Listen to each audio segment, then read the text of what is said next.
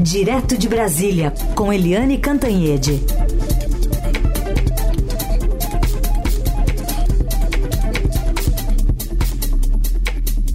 Oi, Eliane, bom dia. Oi, bom dia, Raíssa Carolina, ouvintes. Oi, Eliane, bom dia, bem-vinda. Bom, estamos aí às vésperas da saída né, de Augusto Aras da PGR e algumas manifestações de ministros. Né? Semana passada ele se despediu no último plenário ali no Supremo Tribunal Federal, na última audiência, na última sessão. Ontem, o ministro do Supremo Dias Toffoli, também numa ocasião de cerimônia, disse que o Brasil teve a graça divina de ter Augusto Aras no comando da Procuradoria-Geral da República nos últimos quatro anos. Vamos ouvir. O Ministério Público é uma instituição que tem que prestar muita atenção nessa parábola do Evangelho. A graça é de todos, não é só da soberba de cada um de nós. A graça desse país foi ter, nesses quatro anos, Antônio Augusto Brandão de Aras como Procurador-Geral da República.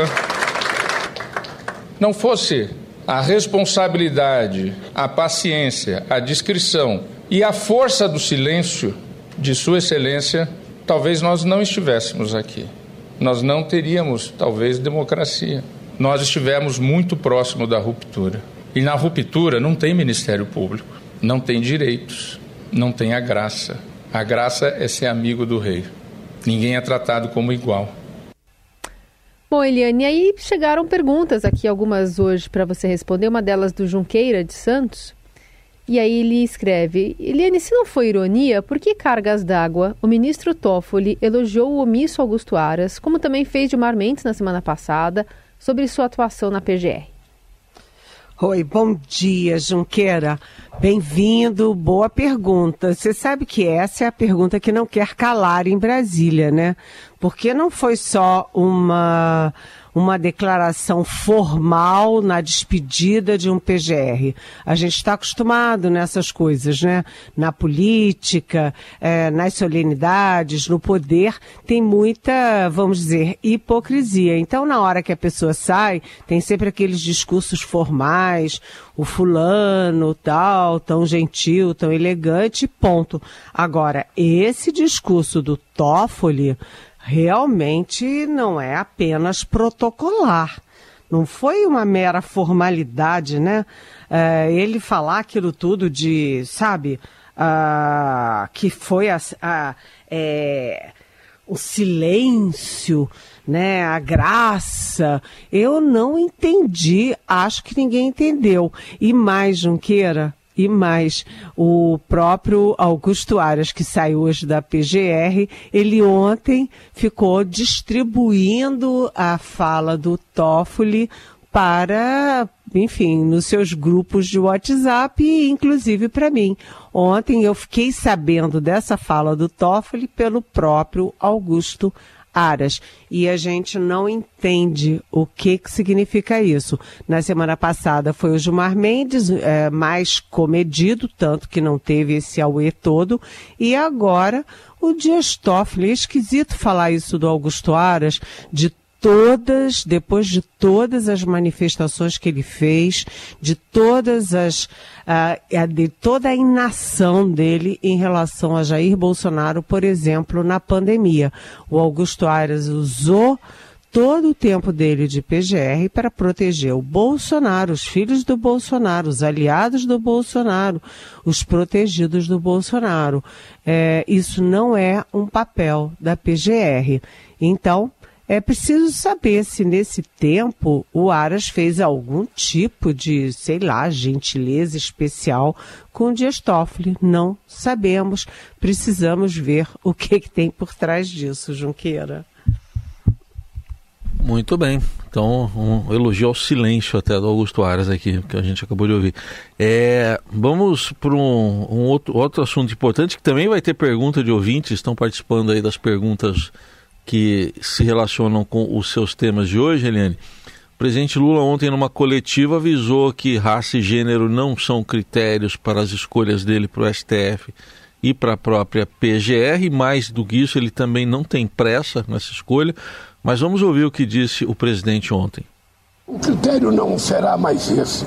Eu estou muito tranquilo, por isso que eu estou dentro, eu vou escolher uma pessoa que possa atender aos interesses e expectativas do Brasil, uma pessoa que possa servir o Brasil, uma pessoa que tenha respeito com a sociedade brasileira. Não precisa perguntar essa questão de gênero ou de cor. Eu já passei por tudo isso. Eu, no momento certo, vocês vão saber quem que eu vou indicar. E eu pretendo indicar a pessoa mais correta que eu conhecer e a pessoa que eu tenho mais fé de que vai ser uma grande pessoa na Suprema Corte, que é isso que o Brasil está precisando. E a Cláudia, da Vila Pinheiro, diz o seguinte: pergunta para você: me decepciona um governo que promete, com tanta convicção, aumentar a representatividade e mandar uma declaração dessas, de que vai escolher quem achar que merece ocupar o STF. Ela pergunta: qual a dificuldade de Lula cumprir a palavra ou é bravata só porque a opinião pública está caindo em cima? Outra coisa que me incomoda é a demora. Tudo bem não ser impossível, mas Gente, cozinhar tanto galo também demonstra insegurança, está dizendo aqui a Cláudia. Oi, Cláudia, bom dia, bem-vinda. Olha, tem uma pressão enorme da sociedade, assim, via é, organizações, via grupos, via amigos, via imprensa, para que o Supremo Tribunal Federal tenha uma outra mulher, porque são 11 ministros e tem duas mulheres, a Rosa Weber, que está saindo, e a Carmen Lúcia. Né? Se o Lula não indica outra mulher, vai ficar 10 a 1 né? A Carmen Lúcia vai ser a única ministra do Supremo. E você tem razão, Cláudia, quando você fala uh, da, do discurso da inclusão. Porque quando a gente compara, por exemplo, a foto da posse do Bolsonaro com a foto da posse do Lula, é, é uma comparação muito sim pungente, né? Porque a, a, a posse do Lula teve cores teve movimento, né? Teve uh, um ministro negro, teve uh, mulheres brancas, mulheres negras, mulheres indígenas, né? Foi uma, uma foto alegre, enquanto a do Bolsonaro foi um monte de homem de terno e acabou-se, um monte de homem branco de terno. É, eu não sei por que, que o Lula está reagindo tão fortemente à ideia, mas o fato é o seguinte: ele tem conversado, o Lula tem um trauma, né? O trauma de ter feito tantos ministros do Supremo e depois ter sido condenado pelo Supremo e ficar tanto tempo na cadeia por causa de um apartamento que ele não tinha usado, não usava nem iria usar. Então o Lula tem um trauma em relação ao Supremo e ele diz que não quer errar dessa vez. Né? E quando ele diz assim, o, vou indicar um ministro para servir ao Brasil, ele quis dizer também um ministro que vá servir ao Brasil e que não vá é, é, enfim, me perseguir se a coisa esquentar para o meu lado. É meio assim, né? Ele, é, ele tem muita, assim, frustração de ter indicado tantos ministros e os ministros que ele indicou tenham votado contra ele, julgado contra ele. Então tem um aspecto ali é, de poder mas tem um aspecto também de psicológico, de pessoal. Agora, eh, ele vai fazer a cirurgia, o Lula vai fazer a cirurgia de quadril na próxima sexta-feira. É uma cirurgia longa, é uma cirurgia pesada, ele vai ter bastante tempo de repouso, de recuperação, e ele não disse claramente que não está com a menor pressa de indicar. Aliás, nem o ministro do Supremo ou a ministra do Supremo, nem a PGR. No caso das ministras do Supremo, é claro que existem muitas mulheres super competentes, super aptas a, a assumir o Supremo. O mas o problema é que o Lula não conhece essas mulheres e ele quer botar alguém que ele conheça muito bem, como foi o caso do Zanin. É, são aqueles traumas que estão, é, vamos dizer assim, pululando nesse terceiro mandato do Lula. Eliane, mas você tem aí informações também, que acho que é importante colocar aqui para o nosso ouvinte, que tem a ver com essa indefinição, que é a, o personagem Flávio Dino e como é que é, ele ficando ou não na Secretaria né, de, de, Segurança Pública, do Ministério de Segurança Pública, ou indo para o Supremo Tribunal Federal, como também dentro do partido do PT, essas peças se, se movem de uma maneira muito peculiar, não? Ixi, já vi que você leu a minha coluna. Já, já. A minha coluna de hoje, gente, é exatamente sobre isso. É, o, a, a crise da violência, a crise da falta de segurança pública eh, nos grandes centros urbanos, nas periferias, é uma coisa eh, da história, né? Do Brasil só vem piorando, a coisa está muito feia. Eh, por exemplo, no Rio de Janeiro, há muitos anos, agora na Bahia está explodindo, em Pernambuco e por aí afora. Mas o PT está acusando o Flávio Dino de não ter projeto para a segurança pública, de não cuidar da segurança pública, mas na verdade esse ataque do PT ao Flávio Dino é porque o Flávio Dino, apesar de ser da esquerda, não é e nunca foi do PT. Ele era do PC do B e agora está no PSB, né, o Partido Socialista Brasileiro, que é o mesmo partido do vice eh, Geraldo Alckmin. E o PT tem dois interesses ao jogar o nome do Flávio Dino para o Supremo Tribunal Federal. Primeiro é ganhar um cargão, né, uma vaga muito robusta, que é o Ministério da Justiça. Segundo é afastar, tirar da frente um potencial adversário do PT em 2030 para a presidência da República. O Flávio Dino é um potencial candidato. Até lá, muita água vai correr, sabe-se lá o que, que acontece até lá. Mas o Flávio Dino hoje é visto como um candidato potencial à presidência em 2030. Bem, é, o PT, além de estar é, tá empurrando o Flávio Dino para o Supremo, é, o PT também quer dividir o Ministério em Ministério da Justiça de um lado e Ministério da Segurança Pública do outro, como foi, por exemplo, no governo do Michel Temer. É, isso significa que o PT quer assumir o Ministério da Segurança Pública e da ordem nessa violência das nossas capitais, por exemplo? Não. É muito mais provável que o PT esteja querendo o Ministério da Justiça. O Ministério da Justiça é elegante, né? É um ministério que conversa com os tribunais, que cuida da defesa do consumidor, que cuida de dados, defesa de dados, que cuida da competição entre empresas, né? No CAD. É, será que o PT está mesmo querendo o outro, a outra fatia do atual Ministério da Justiça e Segurança Pública, que cuida de bandido, crise penitenciária, organização criminosa, crime de todo jeito, tiroteio, morte. Será? Será que o PT quer isso? Eu acho difícil. Eu acho que a pressão contra o Flávio Dino é uma pressão muito mais política e muito mais é, para porque quer mais espaço, porque quer tirar o Flávio Dino da frente. E o Flávio Dino nessa história? Bem, até onde eu saiba, o Flávio Dino diz o seguinte, que não teve nenhuma indicação do Lula, nem convite, nem insinuação, nem decisão nenhuma. E que o Flávio Dino né, espera que o próprio Lula, o Lula decida isso por ele. Né? Se o Lula decidir que ele vai para o Supremo, ele vai. Se o Lula disser que ele fica na Justiça, melhor ainda. Mas o fato é que o Flávio Dino tem muita consciência de que seria uma bifurcação.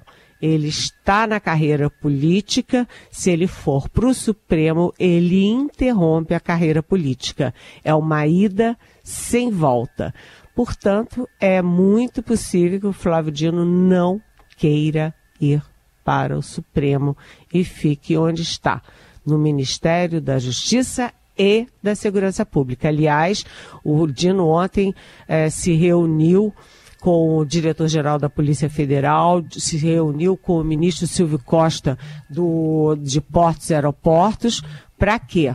Para. É para uh, decidir aí a segurança, para discutir uh, segurança dos portos e aeroportos, porque também está saindo do controle. Ele também, ontem, o Dino, conversou com os três governadores que estão na situação mais difícil. Né? Raquel Lira, de Pernambuco, o. Um, Cláudio Castro do Rio de Janeiro e o Jerônimo uh, de, da Bahia. Aliás, a Bahia foi governada pelo PT durante 16 anos e a crise de segurança lá é uma das piores do país inteiro. Então, como é que vem o PT falar mal agora do Dino, né, gente? É, é coisa de disputa política de análise política direto de Brasília com Eliane Cantanhede, agora para comentar é, algo que está aí nas redes sociais principalmente, também numa reportagem do Estadão sobre uma viagem a São Paulo da ministra Aniele Franco, em que ela assistiu a final da Copa do Brasil entre São Paulo e Flamengo. O Flamengo é o time dela, mas ela participou também de uma ação de combate ao racismo. E diante disso, o Júlio Lins, nosso ouvinte, só lembrando que o ministro Silvio Almeida veio também, só que veio de voo comercial. O, o Júlio Lins pergunta para você, Eliane: avião da FAB pode levar amigos do filho do presidente Bolsonaro, transportar cabeleireiro da primeira-dama, traficar joias e até carregar cocaína de sargento que vinha da Espanha, mas ser usado por ministros de Estado em trabalho ainda que seja na final da Copa do Brasil, não. É? Mas quero ouvir a sua opinião. A ministra Aniele está errada? Está perguntando aqui o Júlio. Oi, Júlio. É, tem duas coisas nessa questão. Primeiro, é que realmente há uma farra aí com o voo da FAB. Né? No primeiro governo do Lula, por exemplo, é, o avião da FAB foi a São Paulo, buscar os amiguinhos dos filhos do Lula para vir para Brasília, depois levou todo mundo de volta para São Paulo. Quer dizer, as pessoas usam o avião da FAB como se fosse assim um direito é, pessoal, né? Oba, vou pegar o avião da FAB e vou sair por aí. É, então tem que ter mais rigor nisso, sim. Mas concordo com você, a sua pergunta já embute uma resposta, né? A Aniele Franco, ela é flamenguista, ok? Ela foi, aproveitou para ver o jogo uh, do time dela, mas na verdade a questão dos estádios tá uma questão grave de violência, de racismo, etc. Então, ela não foi só para ver o jogo, ela juntou o útil ao agradável. E neste caso é, é compreensível compreensível, porque ela estava lá também numa missão de trabalho, uma missão oficial. De qualquer jeito, é, isso chama atenção, joga luzes para a necessidade de ter mais rigor no uso dos aviões da FAB. Aliás, a própria FAB defende isso e não é de hoje. Agora, eu queria citar a coluna do Estadão, é, da nossa Rosiane Kennedy, que hoje traz também um outro ministro, o ministro Fufuca, que pegou o avião da FAB, mas comprovadamente ele teve necessidade de fazer isso, por quê? Porque o voo que ele vinha de São Luís atrasou, atrasou muito e ele ia perder o compromisso de trabalho e aí requisitou de última hora um avião da FAB para não perder esse compromisso. E a coluna foi lá e confirmou que as informações dele eram corretas. Realmente o voo comercial tinha atrasado. Mas é meio farra isso, né? Avião para cá, avião para lá, com a gente pagando. Então, acho, Júlio, que é, é bom a gente bater bumbo de que é preciso ter mais rigor com o uso dos aviões da FAB, que não são deles, são do Estado brasileiro, do país e, portanto, nossos. É isso, porque muda, muda partido, muda governo, mas o avião continua sendo pago por nós. Eliane, vamos falar um pouquinho e ainda dessa expectativa de já já, o depoimento do general Augusto Leno hoje na CPMI do golpe. É, tem previsão, ou pelo menos ele está resguardado para não responder as perguntas, né? Olha, é, ele entrou na justiça para tentar não comparecer. Aí o Supremo Tribunal Federal disse que ele tem que comparecer sim mas, ao mesmo tempo, uma no cravo, outra na ferradura, diz que ele tem que comparecer, mas não precisa criar provas contra ele próprio, ou seja, não precisa falar. Agora, eu conheço um pouquinho o general Augusto Heleno, já de muitos e muitos anos, e eu diria o seguinte: ele é muito falante, ele se expressa bem e eu acho muito, ele vai ter que ficar assim com uma bolinha apertando, sabe aquelas bolinhas para anti-estresse? Ficar apertando aquela bolinha na mão para não soltar a língua, porque ele é muito falante, quando as perguntas forem provocativas, acho muito difícil ele ficar calado.